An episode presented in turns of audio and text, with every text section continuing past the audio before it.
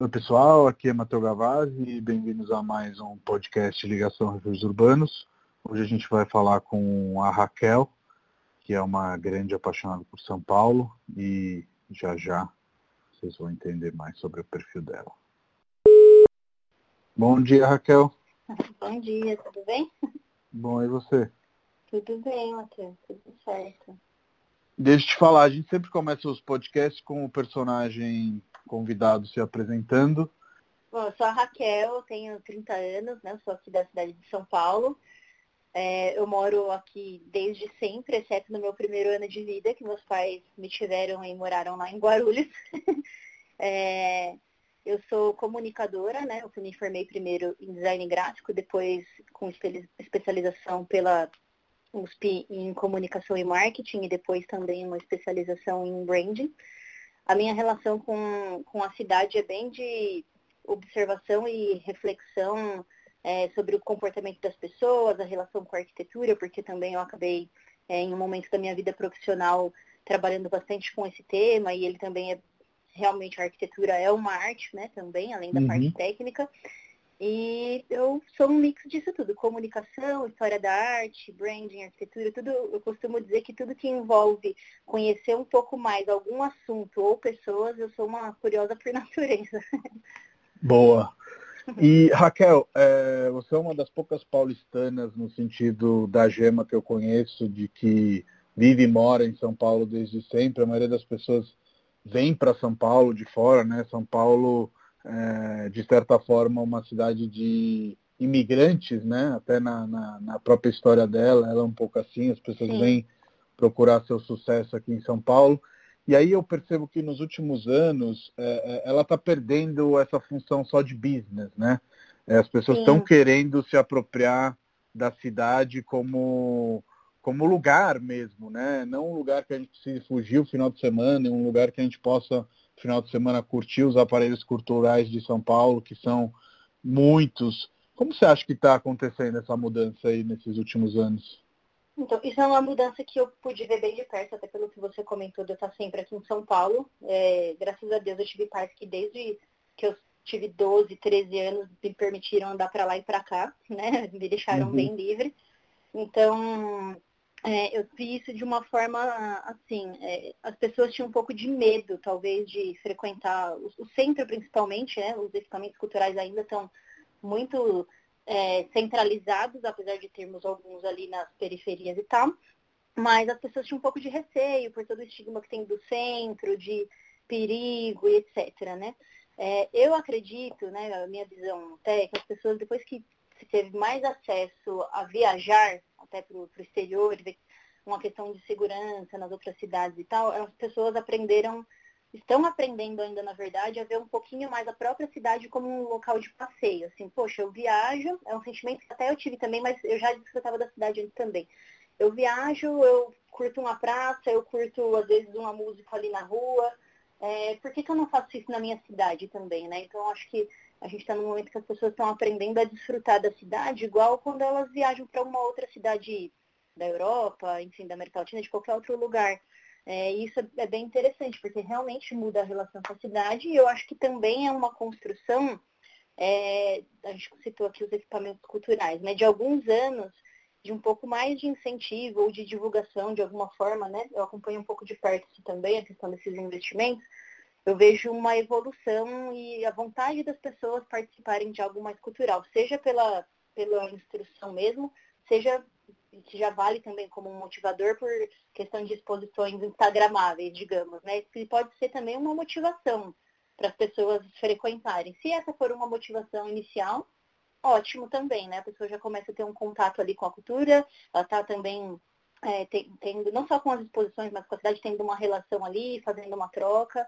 E isso é muito rico também. Sim. A gente está encontrando um gostinho em ser paulistano, né? É, isso. Eu vejo que uma das coisas que, que mudou, eu moro em São Paulo há cerca de 10 anos, e quando eu cheguei, por exemplo, nos períodos de férias, né? Todo mundo fugia de São Paulo, né? Sim, Hoje, ia para praia. É, ia para praia, etc. Hoje a gente está criando algumas praias em São Paulo, né? Avenida Paulista, tem lutas aí por, por, por mais parques, o Parque Augusta, que agora provavelmente vai, vai sair do papel. É, aqueles que gostam e que não gostam, tem também o Parque Minhocão. Enfim, a gente está começando a querer aproveitar a cidade, que é um pouco esse discurso que você fez no início, de que você teve a sorte aí que seus pais te deixavam transitar. E, e isso está começando a, a, a, virar quase que uma necessidade intrínseca do paulistano, né? De não ter que mais, para qualquer coisa que ele queira fazer de lazer, ter que gastar, né? É, que é a, a, mentalidade do shopping, né? Onde você chegou, já tem um estacionamento para pagar. Aí, tipo, rolê, não, não dá para fazer o rolê sem você incluir um cinema, sem você incluir um sorvete, enfim. Mas quando você vai para uma Avenida Paulista, você pode simplesmente só passear, escutar os shows, se você quiser contribuir, você contribui, se não, não. Você vê uma mudança de hábitos também?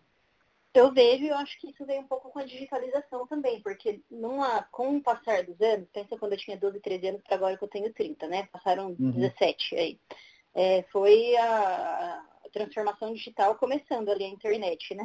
E agora Sim. na palma da mão de todo mundo. Então, sempre você gastava tempo, essa geração, né, que foi acompanhando isso, em dar um shopping para comprar uma camiseta, que seja, hoje você não precisa disso. Você faz isso enquanto você está no metrô, indo trabalhar, indo estudar, e você consegue Sim. deixar seu final de semana para passear de outra forma. E, e aí as pessoas acho que realmente conseguiram gastar é, o dinheiro nessas coisas e aproveitar os rolês né, de outras formas. E eu acredito que isso tem feito também os rolês um pouco mais é, democráticos, assim, no sentido de acesso a investimento para o rolê. Às vezes a pessoa pode, eu mesma várias vezes, né? Eu moro aqui na região do Paraíso. Vou passear ali na Paulista e não gasto nada, porque eu saio de casa tomada café, vou dar uma andada, Sim. pego uma bike, volto. Então, assim, é com, com muita gente, não só no centro também, né? É, muitas pessoas vêm mais para cá, mas acontece fora. E eu acho que tem a ver tanto com isso, com a relação da compra, do gasto e tal, quanto para a pessoa realmente dar uma parecida da parte digital. Assim, mesmo que a gente gosta, a gente precisa desses momentos é, fora deles, de gente, né? Então, acho que tem bastante, bastante a ver com isso também. Total. E uma outra coisa que eu acho que a gente também tem aprendido a transformar os, os espaços em lugares, né? O Minhocão era um espaço, né? De, uhum. de virar um parque Minhocão. Né? A Paulista, talvez de final de semana, quando agora ela fecha aí no, no domingo, também era um, um, carro outro ali, né? Tá bom que é uma vida pessoal, mas com um fluxo muito melhor, menor do que o da semana, por que não transformá-la também num, num parque aberto aí de final de semana, né? Então acho que a gente está aprendendo a olhar de uma forma a, ocupar mesmo os espaços para eles se tornarem lugares, né? Sim.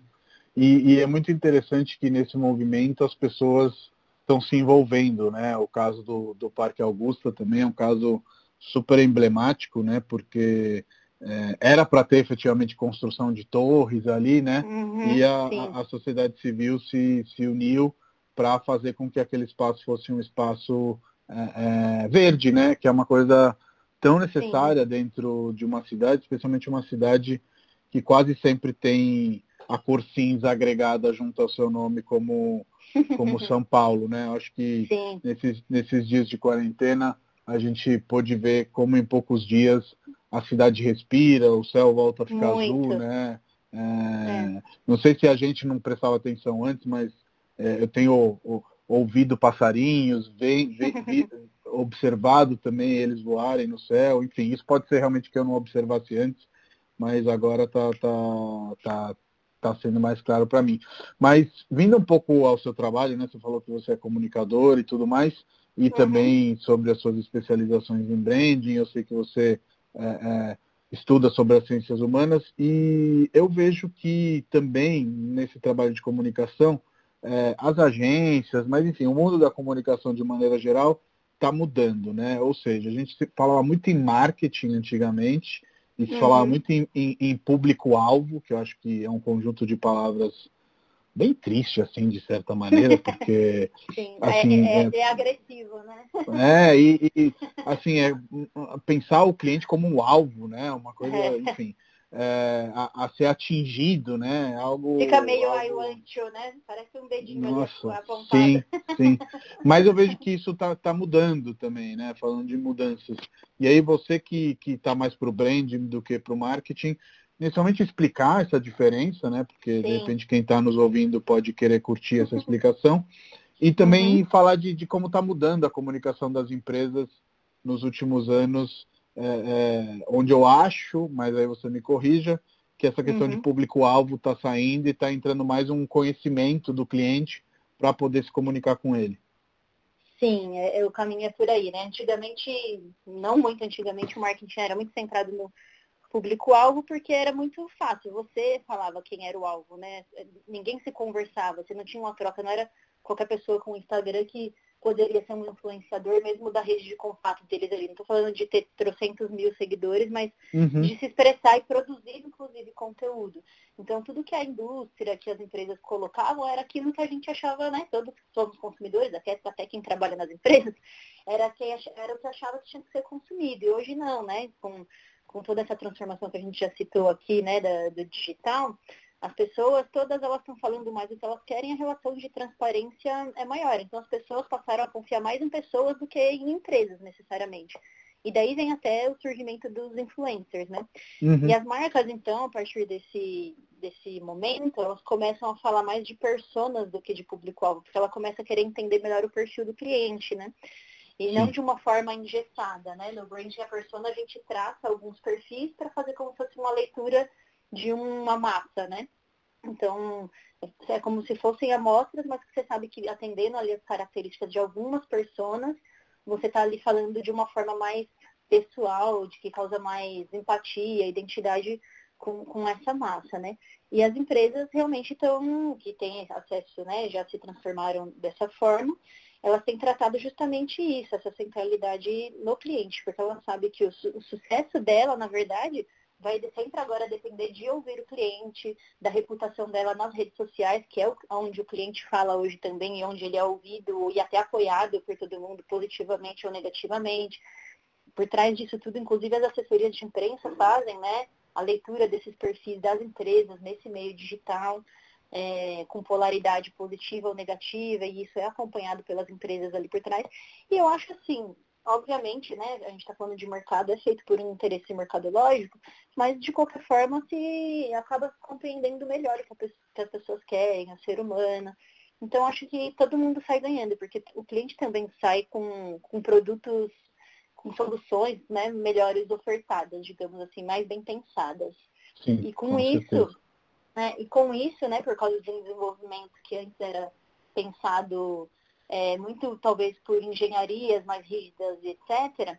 É, digo mais rígidas, você vai entender um, um pouquinho porque agora, por conta do que eu vou falar, cresceu-se também o papel do designer aí, né? Dessa exploração, uhum. é, do, do, processo realmente criativo, né? Do design thinking, nessa compreensão do cliente. Então, é, a gente começou uma transformação aí, eu diria que um, uns 10 anos atrás, agora ela, a gente está um pouquinho mais maduro, mas ela já está mudando um pouco de novo também, né? Porque está todo mundo nesse caminho e acho que o mercado está começando a, a ter um pouco de anseio aí por, por alguma novidade de novo. Sim. É, essa figura do design, eu acho que, que vale a gente gastar um tempinho nela, porque assim, a, o, o, início dela, né, lá nos anos 60, 70, era realmente de um desenhista, né, seja ele industrial, gráfico, etc. E a uhum. profissão foi crescendo aí nos anos até chegar nesse design thinking, né? Eu acho que hoje qualquer designer ele tem essa responsabilidade, essa preocupação daquilo que ele está criando antes dele criar, né? É... Sim. Você concorda com essa visão? Eu concordo porque eu acho que antes do design, independente de qual categoria dele, né, gráfico, interiores, etc., era muito visto ainda como algo do bom gosto, porque uhum. Até então, o que era afirmado, até incentivado às vezes na formação ali pela família e tal, eram ciências exatas, você era bom se você era matemático, engenheiro, às vezes mais, alguma coisa mais tradicional, médico, advogado, né? E as, porque as pessoas não entendiam muito a importância, talvez, disso. Era muito consumido como arte ou como um lazer, né? E com essa transformação, acho que se viu esse poder da, da subjetividade que um designer, que os artistas têm, eu acho que essa é a maior tendência, porque isso falando um pouquinho até de inteligência artificial, né? É, eu acho que a gente, se chegar, vai demorar um pouco a chegar, a conseguir artificializar essa subjetividade, né? É diferente da um pouquinho aí das exatas, de tudo que a gente consegue automatizar, colocar as coisas como um serviço para as pessoas se servirem mesmo daquilo, né?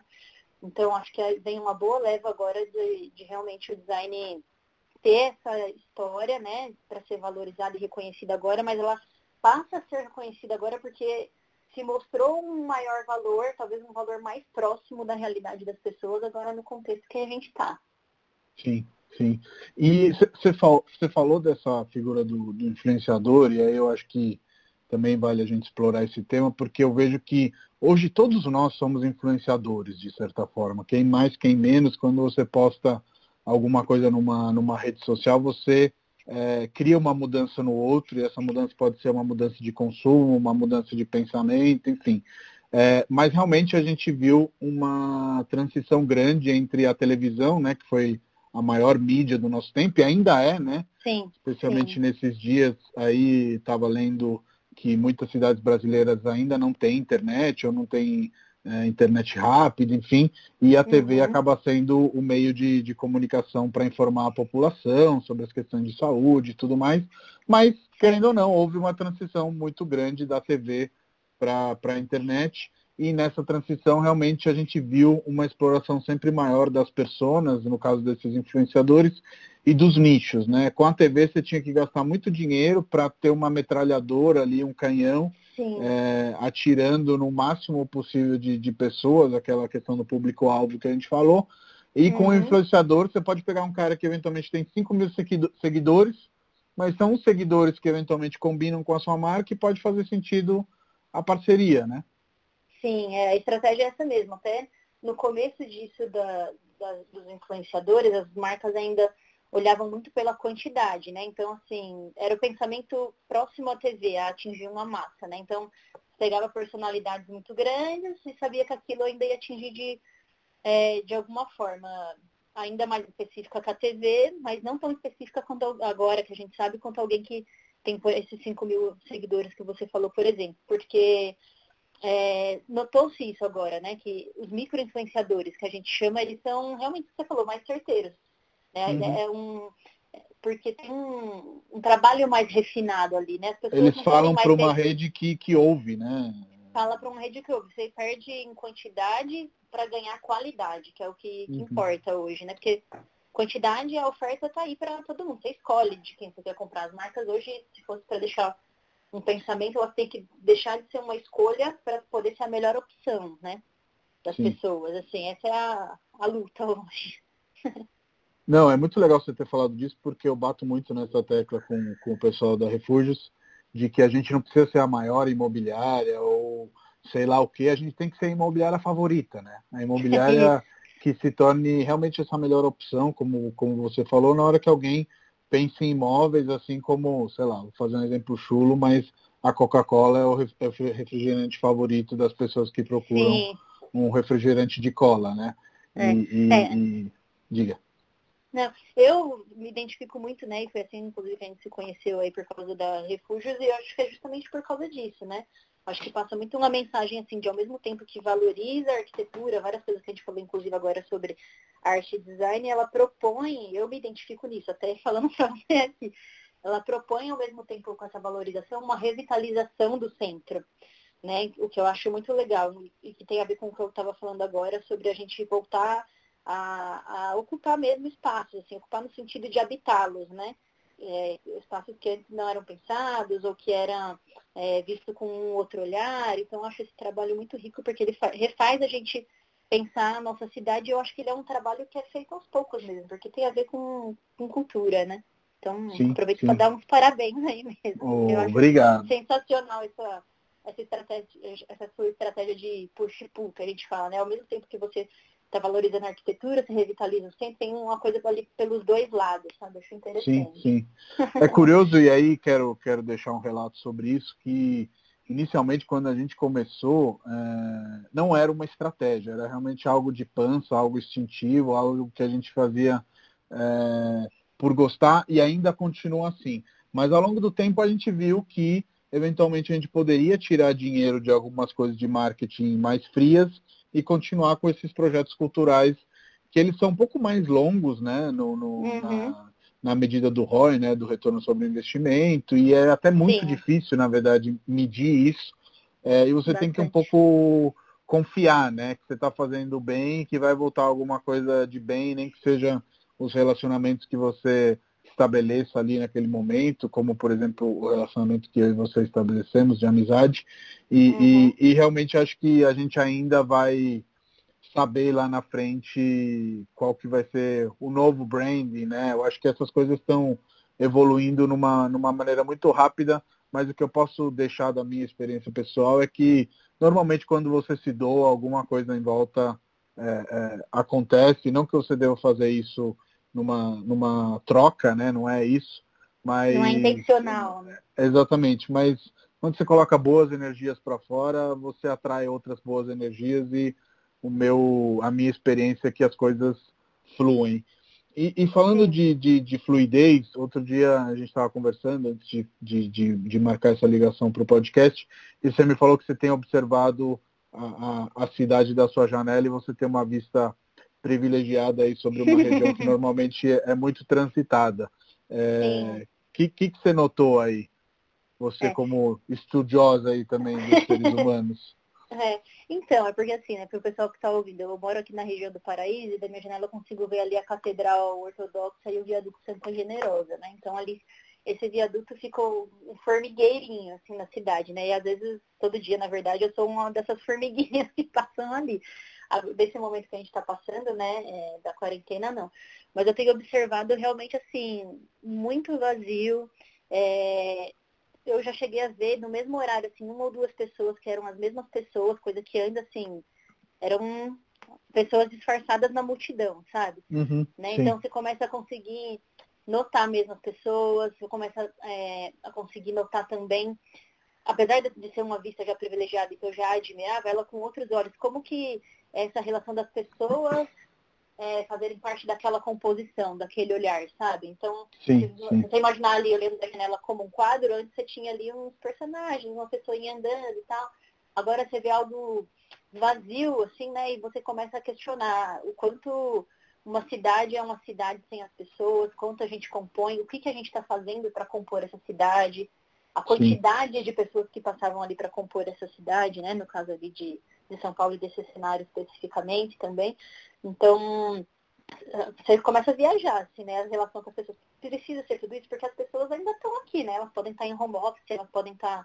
Cada um teve aí o teu refúgio, o teu jeito de se adaptar. Mas a cidade, de certa forma, digamos assim, ainda está acontecendo, mesmo que de, de, se transformando, ou um ritmo desacelerado para alguns, acelerado para outros para segurar a bomba. Mas é, é, interessante pensar a relação arquitetônica ali mesmo. Você olhar Sim. e olhar um espaço vazio de uma da cidade, cidade sempre está sempre, sem, as pessoas, né? A Sim. cidade sem as pessoas, com todo mundo para dentro das paredes, né? Até comentei Total. com você sobre o nome da Refúgios essa semana, que acho que realmente agora nossas casas antes acho que eram refúgios no sentido até de um relax, de um spa, um refúgio urbano. Sim. Agora a gente está fazendo isso também, né? Mas mais do que nunca a gente está percebendo a nossa casa realmente como um, um, um refúgio, assim, né? Como sim, um lugar sim. de proteção e, e, e conseguindo talvez é, notar o quão especial isso é, não indo pelo lado dramático, mas o quanto realmente a casa é, é um lugar que é o nosso primeiro contato com o externo, com a cidade, né? A primeira parede que eu rompo para depois ver outras sim. coisas também, né?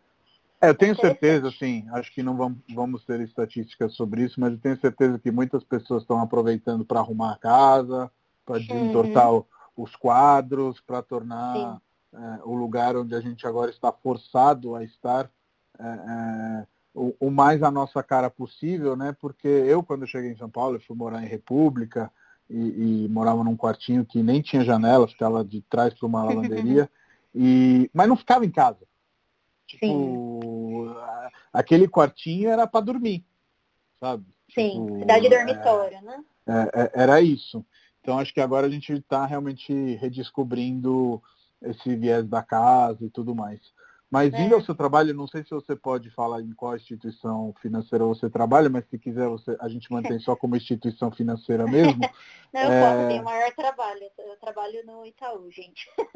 Boa. É, qual que é o seu trabalho de comunicação lá dentro, especialmente na parte de design na tecnologia e de uhum. transformação uhum. digital? É.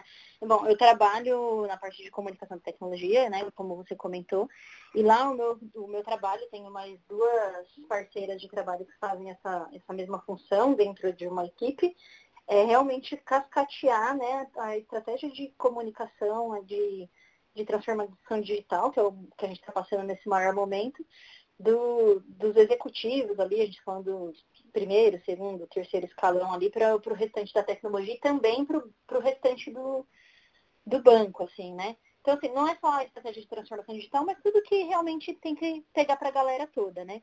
Então, é, é bem legal estar tá vivendo esse momento, é até é uma das coisas que potencializaram, assim, a minha animação ir para lá, Primeiro, que eu admiro realmente a empresa por toda a história do design, desde lá do, do Volner, né, na, naquele momento do design. Uhum. É, mas também por poder... Para quem está tá, tá, tá ouvindo, o Volner é o designer do logo do, do, do Itaú, né? E, e, de muitos outros, na verdade, foi um grande designer brasileiro. Inclusive, esse ano teve uma exposição, uh, o ano passado, na verdade, no Museu da Casa Sim. Brasileira. Desculpa te cortar. Não, ótimo, é, é muito bom pessoas saber. E aí ele juntou essa paixão toda, que eu tinha já uma relação afetiva, com essa questão de entender mais de perto sobre toda essa transformação digital numa, numa empresa desse tamanho e com, com tanto, tanto significado, eu acho, para a nossa nação em vários sentidos de significado cultural, o papel que ela exerce até financeiramente para todo mundo, histórico.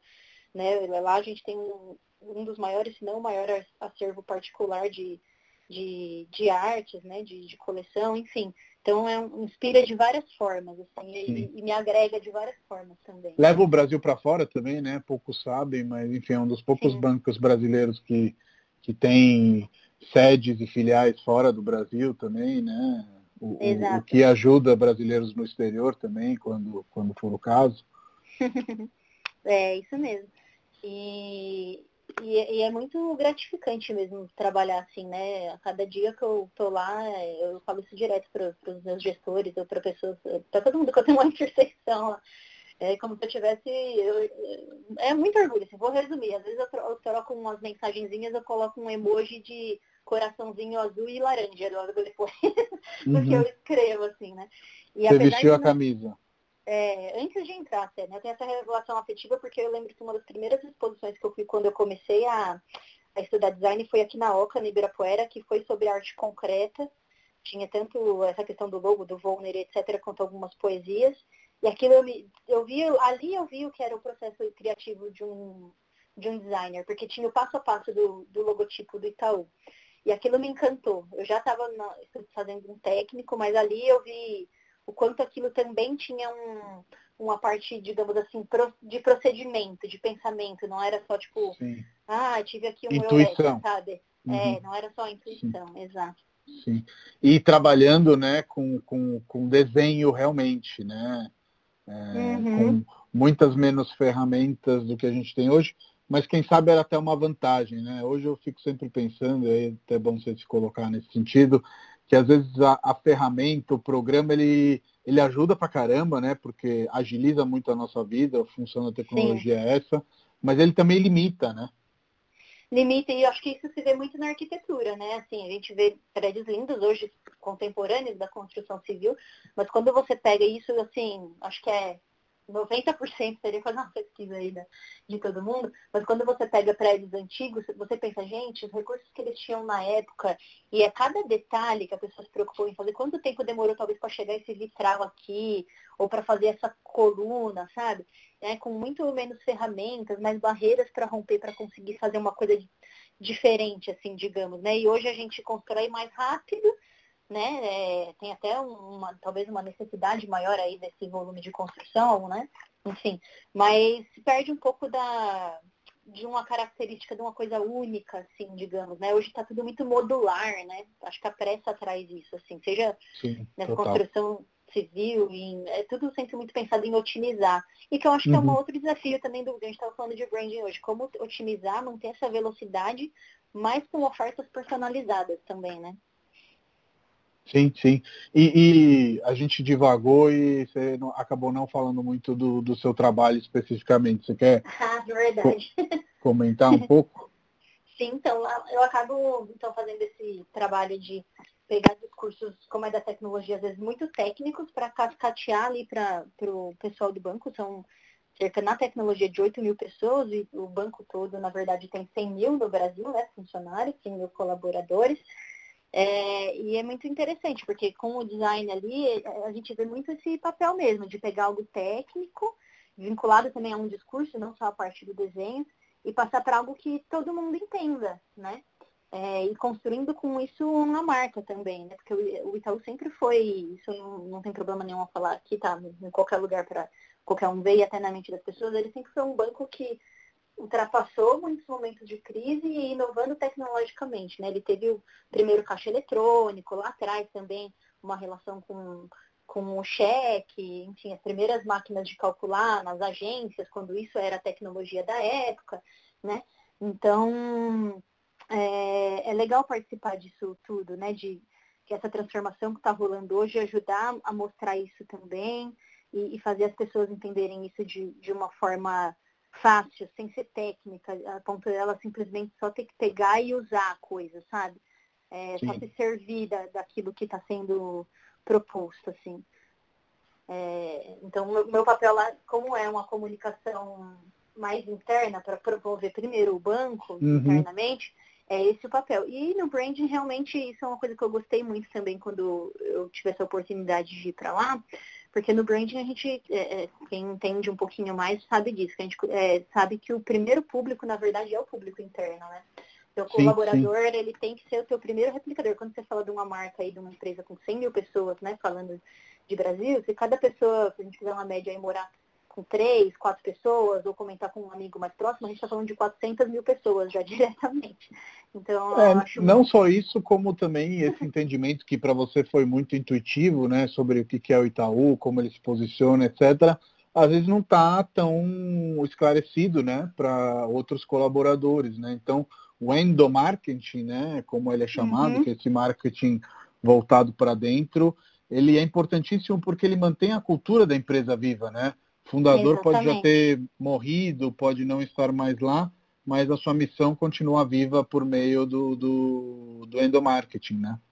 Sim, é, e eu costumo falar que é, para eu trabalhar em uma empresa, eu tenho a primeira coisa, se eu for ver o LinkedIn lá e tal, eu tenho que admirar como marca, assim, porque como é a minha, é, é a minha verdade, né, o que eu vou ter que fazer de alguma forma no dia a dia, eu tenho que conseguir construir para alguém, defender, explicar algo que eu também acredito, né? Isso é muito importante também.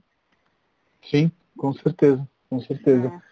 E, e, e, vindo aí ao, ao seu lado famoso, vamos dizer, dizer assim, você participou de, de, um, de um reality show, né? Que era sobre empreendedorismo Sim. também, que chamava Sim. Um por Todos. Você quer comentar Sim. um pouco? Sim, vamos comentar. O Um por Todos ele foi um, um reality né, de empreendedorismo idealizado aí pela Cacau Show, né, de, de uhum. chocolates, uhum.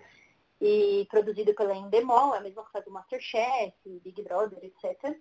Então foi um programa de empreendedorismo piloto, assim, porque foi uma ideia da Cacau Show, depois a ideia deles era fazer com algumas outras empresas, não sei se vão fazer ainda. E eu, o modelo dele era o seguinte, uma equipe multidisciplinar formada de, por cinco profissões diferentes, é, construir uma linha de produtos ali para eles, né? E foi super interessante, porque apesar de ter passado em oito episódios ali por oito semanas, a gente gravou durante 20 dias, assim, intensos, e, e, com várias regras de jogo, você tem que conhecer o negócio, se aprofundar, trabalhar com quem você nunca viu e entregar coisas surpreendentes em 20 dias, né? E foi uhum. uma experiência muito legal, porque você se prova ali, eu, eu, gosto muito de desafios, assim, né? E eu lembro que quando rola uma entrevista ali com um psicólogo e tal, eles perguntaram para mim, que, por que, que você quer participar? Eu falei assim, pela experiência. Para mim é como se fosse uma viagem. Eu tô tendo a oportunidade, né? Tipo, quando eu vou ter essa oportunidade de novo? Então foi tudo muito como uma brincadeira. Eu acho que isso trouxe uma leveza. O time todo que eu participei acabou levando assim. Acho que tem a ver um pouco com o que você falou de fazer agora com a paixão sem pensar no business, sabe? O desafio por ele só. E Sim. ali a gente desenvolveu um produto, né, que é o Slack, É, é uma pasta de cacau, de chocolate meio amargo. Então, para você poder passar no pão de manhã, fazer como uma cobertura de bolo, comer direto do pote, enfim, né? Ele não tem nada de avelã, é cacau mesmo.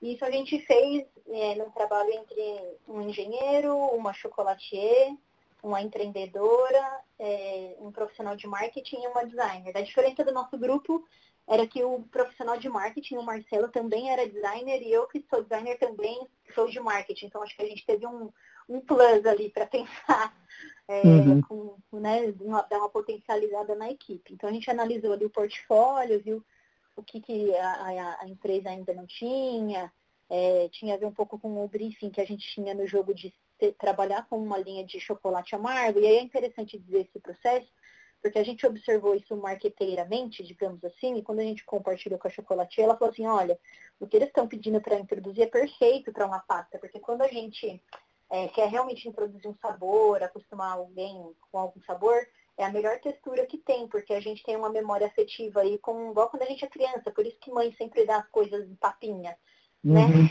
A sim, gente consegue, sim. isso ativa de certa forma melhor ali a, as os sentidos, né? Os sentidos, é. E a gente achou um nome legal, né? Tipo, entre outros produtos que foram apresentados ali na competição, não tinham nomes próprios, digamos assim, era sempre o nome do próprio produto. Cookie de tal coisa, palitinho de tal coisa. E a gente nomeou Slack, né? Tipo, a gente não chegou falando, é uma pasta, não, é o Slack. então, Sim. até isso, né, faz parte do naming aí, do, do brand que a gente foi pensando. Então, foi muito legal, viu? Foi bem hard na época, depois que a gente vê que a gente passa, mas foi divertido passar por isso, assim, desafiador e divertido. Lembrando que o seu time ganhou o reality, né? Então, Sim. É, acho que essa é uma satisfação muito bacana, né? E aí eu lembro Sim. bem, naquele momento é, das redes, né, que você falava do time Raquel, enfim, de, de ajudar vocês e, e tudo mais. É. Mas o que eu achei mais interessante desse reality, já que eu empreendo, então algumas coisas eu não preciso nem ler entre as linhas, eu já capto de cara, é uhum. ter mostrado a importância do time, né? Normalmente o, o reality é sempre uma pessoa que ganha, que tem que se destacar sozinha, alguma coisa Exato. assim.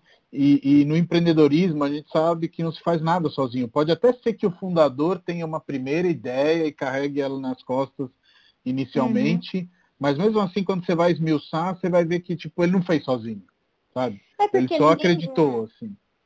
É, que por mais que cada vez mais os profissionais sejam multidisciplinares, cada um sempre vai ter ali na, na carreira um pilar que é o pilar mais forte, né? Então, o nosso time lá ficou muito, teve mesmo, e foi isso que fez a diferença total, sob momento de pressão. Ele começou comigo e com a empreendedora, que era a Cris. Eu lembro que a tarefa que a gente fez era realmente casava muito os nossos pilares principais. Mas ali eu, eu soube é, recuar quando ela tinha uma ideia melhor de design, numa simples arrumação de prateleira, que tem a ver com design, mas ela estava mais é, acostumada com isso. Assim como, às vezes, como empreendedora, ela também sabia recuar e ouvir uma ideia de negócio. Eu venho de, meus pais são microempreendedores, né, também. Então, assim, eu, uhum. eu, eu, tenho esse olhar, para mim, essa coisa de centralidade no cliente sempre foi natural, na verdade, né. E, é, então, a gente sabia fazer recuar, ceder para o outro falar, ouvir.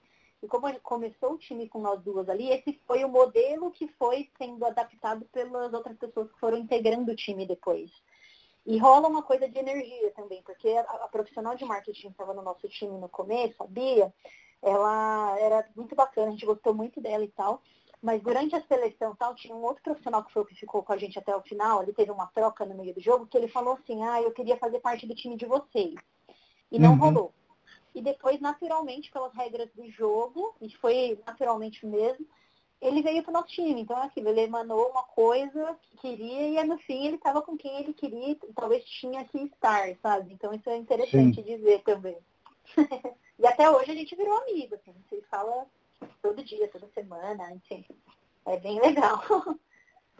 E, e essa experiência é, é, é algo que, que te marcou ou foi só tipo, foi muito legal, mas, enfim, tem, tem alguma coisa que, tinha, que tenha ficado especial que você possa compartilhar com quem está ouvindo? Sim, sim, acho que eu colocaria três coisas. Primeiro, né, a oportunidade de participar das coisas, né? Às vezes vem que a oportunidade da experiência, assim, né? Não só num passeio e tal, a gente tem que ficar sempre atento e disponível, disposto a participar, encarar coisas assim. Isso é um aprendizado que ficou para minha vida, né? É, o segundo, a questão do, do, time multidisciplinar, que você pontuou aqui, que a gente não faz nada sozinho, por mais que a gente detenha a informação, sabe? A gente nunca vai ter braço para fazer tudo, Sim. né? E, e mais do que isso, é sempre mais gostoso você fazer algo conquistar algo com pessoas junto também, sabe? Fazer aquela conquista. Então, mesmo quando a gente passa por uma conquista que às vezes é, entre aspas, sozinha na vida, sei lá, uma formação, sei lá, compra talvez de um imóvel, alguma coisa assim, é sempre mais legal você compartilhar com as pessoas. E eu percebi isso tanto no reality quanto quando eu faço viagem sozinha. Eu gosto muito de viajar sozinha também. Eu gosto de compartilhar ali nos stories porque gera uma troca com as pessoas. Enfim, não tem graça, nada tem graça se é sozinho. Sim. A solitude, a solitude é importante, mas é, não pode ser um modelo, tem que ser um momento, né? Com então, certeza. É. E... e... você falou. Desculpa, pode falar, pode concluir. É, não, acho que são, é, que são as três coisas, né? Então tem a questão da experiência, o não fazer sozinho. E a terceira coisa é realmente o quanto você pode aprender com essas situações. Né? Você está disposto a, a ouvir, a, a se reinventar, né? É, a, cada, a cada passo você pensar mesmo. A gente, eu costumo chamar isso, pela criação que eu tenho, de discernimento, que é ao mesmo tempo que você analisa, você ficar atento a essas coisas, sim, assim, sim. E, e, saber a melhor forma de agir em cada momento, de agir e de reagir também, né? Sim. E essa é uma minha curiosidade pessoal, tá? Eu sei que você é uma pessoa super humilde, desencanada, mas como uhum. foi esse processo de aparecer em rede nacional, enfim, imagino que as pessoas começaram a, a, te reconhecer na rua, no final você Sim. até ganhou o programa, então acho que ainda mais. Enfim, é. eu pessoalmente acharia difícil essa questão, porque eu acho que eu gosto do meu anonimato, assim. É, Olha, mas queria saber de você. Eu gosto do meu anonimato também, viu? Mas é, eu costumo dizer que são momentos diferentes. A gente tem que saber se posicionar no anonimato e quando a gente tem que ter alguma exposição, saber se colocar ali também. Foi esse meu comportamento. É surfar, surfar a onda, né? Uhum. Então, não sabia quanto tempo aquilo poderia durar, hoje tudo é muito rápido. Então, eu aproveitava, assim, porque era realmente um momento diferente na vida. É, algumas pessoas ficaram na minha vida até hoje, porque começaram a seguir e eu interajo ali de, de alguma forma. Eu nem tenho muitos seguidores porque na época eu, eu já quis fazer, não abrir tanto, assim, sabe? Já era do Sim. meu perfil, você tem uma leitura perfeita, que eu acho que eu, eu entro naquela parte do, de mais qualidade, um mais tete a tete, do que popularidade, sabe? Eu não, eu não busco isso, eu busco relações com significado. É isso aí, sua leitura foi certeira. Ô Raquel, e sempre antes de encerrar os podcasts, eu, eu peço para o convidado é, dar um conselho, alguma coisa que, que você falaria para a Raquel de 10 anos atrás, que estava começando no mundo do trabalho, ou enfim, uhum. que você uhum. daria para um jovem designer, para um jovem comunicador, que possa ser, ah, putz, fiz um erro terrível que eu não repetiria, ou entendi ao longo desse caminho que, tem que as coisas têm que ser feitas dessa maneira. Enfim, não quero te influenciar também com as respostas, tá. mas só para contextualizar. É, um, conselho que eu daria é assim, não tenha medo de errar, você não erre sempre, não erre na mesma coisa, né? Isso tem a ver com a disposição, com autenticidade, com, com saber se posicionar nas suas ideias, na, nada nunca é bobeira. Trabalhe colaborativamente, e valorizar sempre o outro. Lembrar que você é uma pessoa, mas a pessoa que está do outro lado também é. E isso está tá acima de tudo. A gente está aqui para construir coisas juntos, né? Sim. E explore a sua cidade. explore muito ela, porque a cidade fala. Com certeza. Eu acho que a gente tem a sorte aí de, de, de ser turista numa cidade, São Paulo, que é uma metrópole, a maior da América Latina, mas ela não é tão explorada. Eu acho que essa palavra que você usou é, é, é, perfeita porque, sei lá, quando a gente pensa em Nova York, a gente pensa em Roma, a gente pensa em Paris, uhum. ela já foi explorada em filmes eh, internacionais. Eh, você tem o Friends, você tem, é, enfim, Sim. você tem muita informação visual, escrita, vídeo, músicas sobre, sobre essas cidades que nos atingem o tempo inteiro, né? E Sim. São Paulo também tem isso, mas Tem. não é, não é tanto. Então você consegue descobrir ela também. E acho que essa é uma das coisas mais bonitas de São Paulo, que por ela não ser tão óbvia, digamos assim, né? Você Uhum. acaba tendo o privilégio de dobrar uma esquina e se deparar com um prédio que você nunca viu antes num filme, num, num, num, num post, enfim, sei lá. É, É. Mas eu tive esse prazer andando por São Paulo de descobrir realmente muita coisa que teoricamente não está na internet. Muitas vezes a gente comete esse erro de achar que tudo está na internet e na verdade o que está na internet porque alguém descobriu e foi lá e colocou. Então é muito importante esse trabalho de exploração, como você falou. É, porque é uma cidade que nessa exploração permite que você seja você. Ela reforça essa autenticidade. Como ela não teve algo criado em cima dela por filmes, por músicas, assim, a não ser uma coisa em outra, ah, a Cidade da Garoa, a Selva de Pedra, etc. Uhum. Mas a leitura de cada esquina que você dobra é sua, né? Sim. Então isso é, isso é muito especial, assim. É, causa uma, uma transformação interna, e isso depois é externo, muito rica. Com certeza. Raquel, muito obrigado aí pelo, Obrigada pelo eu, papo que a gente teve. É, foi ótimo. Acho que espero e tenho certeza que muitos apaixonados de São Paulo, de comunicação e de design de brand vão ter tirado bons insights. E, e a gente se vê por aí. Tá certo, a gente se vê aí por alguma, por algum viaduto do chá, Com certeza. por alguma coisa assim. Tá certo, Valeu, obrigada Raquel, um abração. convite e abraço. Tchau, tchau. Tchau, tchau.